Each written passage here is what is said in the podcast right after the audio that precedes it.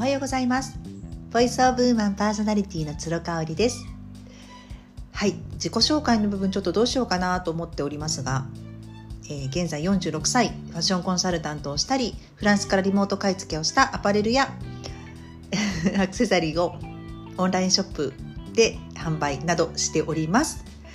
えーと、この音声配信に関しては女性のマインド解放を目的としておりまして、まあ、不定期に配信をしてます。毎日したりしなかったりっていう感じですかね。よろしくお願いいたします。なんかねこんにちはあこんにちは？ボイスオブウーマンって言うとね近くにいる猫がハッってなるんですよね。いやしかしね今日ね夜中の1時半に実はこの猫ちゃんにやらかした珍騒動で起きてしまいまして。か今って発情期なんですかね？もちろんうちの猫ちゃんも虚勢してるんですけどなんかやっぱ夜行性だからか夜になると元気になっちゃうんですよね、まあ、それは仕方ないとして。で昨日なんかまあ主人が帰ってきて寝て30分間ぐらいニャーニャーニャーニャー言ってるなって思ってたんですよ。あのもういわゆるこうちょっと黄昏泣きみたいな感じでね泣いてて。なんか泣いてるな便秘なのかなとかって思ってたんですけどその後瞬間そのすぐ後にですねガガラガラガッシャンバーンっていうすごい音がしてで地震震度3か4ぐらいの地震でも起きない主人もさすがに飛び起きてですねうわーややられたってもうね実はその音を聞いただけで何を割られたか分かったんですよね。うちはあのキッチンとあのリビングの間にカウンターがあるんですね大理石の。であのかなりこう高いカウンターなのでいわゆるこう配膳をしたりとかっていうよりかは、まあ、見せるカウンターみたいになっていて、まあ、そこになんかこういろいろ私が集めているねあのアスティエの食器を並べたりとかあとはスワッグをベースに入れて飾ったりとかいろいろ楽しんでいる空間になるんですけどなんとですねあのそうアスティエをほとんど全部割られてしまいました。一番お気に入りだったやつですね。あのちょっとポコポコポコってなってるやつのカップソーサーとあと,、えーと急須ティーポット。ティーポット。全部行かれましたね。実はねこれ初めてじゃなくて2回目なんですよ。生後5ヶ月ぐらいの時にやっぱり1回割られてまあその時は子猫だったんでねまだ力もなんか間違えてこう飛び乗っちゃって。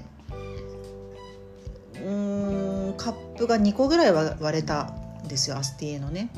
まあでももう可愛いししょうがないよねってもうここに置いてある私も悪いしねなんて思ってたんですけどあのー、実はですね1ヶ月前ぐらい1ヶ月半ぐらい前に断捨離をしてリビングダイニングテーブルとこのこのカウンターもかなりこうすっきりさせたんですね。それからね猫ちゃんがね上がってくるようになっちゃったんですよまた。いいんだか悪いんだかっていう感じなんですけどそれでね昨日ねおそらくそのカップソーサー自体に興味を持っていたことはないのでやっぱりなんか飛び越えようとして間違えちゃったんでしょうね。うん、もう罰が悪そうにずっと私たちがね掃除機かけてる間とかキャットタワーの一番下の方でなんかじーっとしてましたけどねあの全然怒る気にはなれなかったですもう形あるものいつかは壊れるしあのまた頑張って働いて手に入れようって思うしやっぱりうちピロちゃんって言うんですけどねピロちゃんが与えてくれた癒しみたいなものって本当にかけがえがないんですよね。なのでねやっぱ物物には測れないですね。なのでまた心機一転またさらにあのカウンターキッチンがカウンターがね綺麗になっちゃったんで まあ次何飾ろうかななんていうふうに思っています。ちょっと前置き長くなっちゃったんですけど、えー、と先日のメルマガで昨日かな、えっと、お母さんを実は苦しめている呪縛の言葉みたいなのを書いたんですよね。お母さんは笑顔でいなければいけないっていうね。お母さんが笑っていれば家族は幸せなんだよみたいな。お母さんは、えーと、と家族の中で太陽のような存在なんだとかっていう言葉って言われる方は辛いよっていう話なんですよね。太陽でいたいけど子供を叱りたくないけどイライラしたくないけどでもすごい大変だし。何も手伝ってくれる人もいないしっていう。ね。いろんな状況を鑑みないでそれだその言葉だけを投げつけるって本当に困っちゃいますよね。であの読者の方からも反響がすごいありましてアドバイスはいらないよねって。行動でサポートしてほしいって。でもし行動でサポートできないんだったら口を出さないでほしいっていうね。私もそれは本当に同意ですよね。うんそうそうそれでねあのー、今日はまたちょっと違う切り口からなるんですけどやっぱりね人ってね猫ちゃんって言葉通じないじゃないですか。とか言葉が発せられないですよね。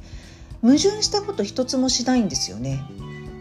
わかります？あの言葉が発せられ発することができないからこそ矛盾したこと自分の頭で考えてることと行動することにズレがないんですよ。でも人間って言葉が使えて脳の発達が、まあ、生物学的に一番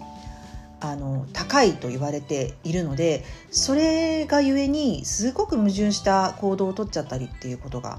ありますよねそれが自分を生きにくくさせていたり人生を複雑化させていたりっていうことだと思うんです。うん、でその一つがね、あのー、やっぱ言ってることとやってることにズレがあったり言ってることとやってることが乖離していたりっていうところに本人以外の人はみんな気づいてるんだけど自分が気づいていないっていうことって多々あるかなって。痛い痛い痛い痛い。思うんですよね。ちょっと噛まれましたけど。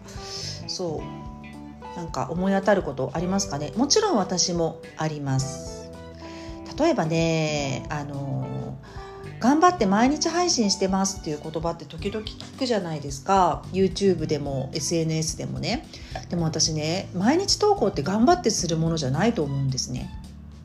で毎日投稿を頑張ってした先に何があるのかなと思った時にフォロワー数を増やしたいとかビジネスを大きくさせたいとか知名度を上げたいとかいろんな理由があるとは思うんですけれども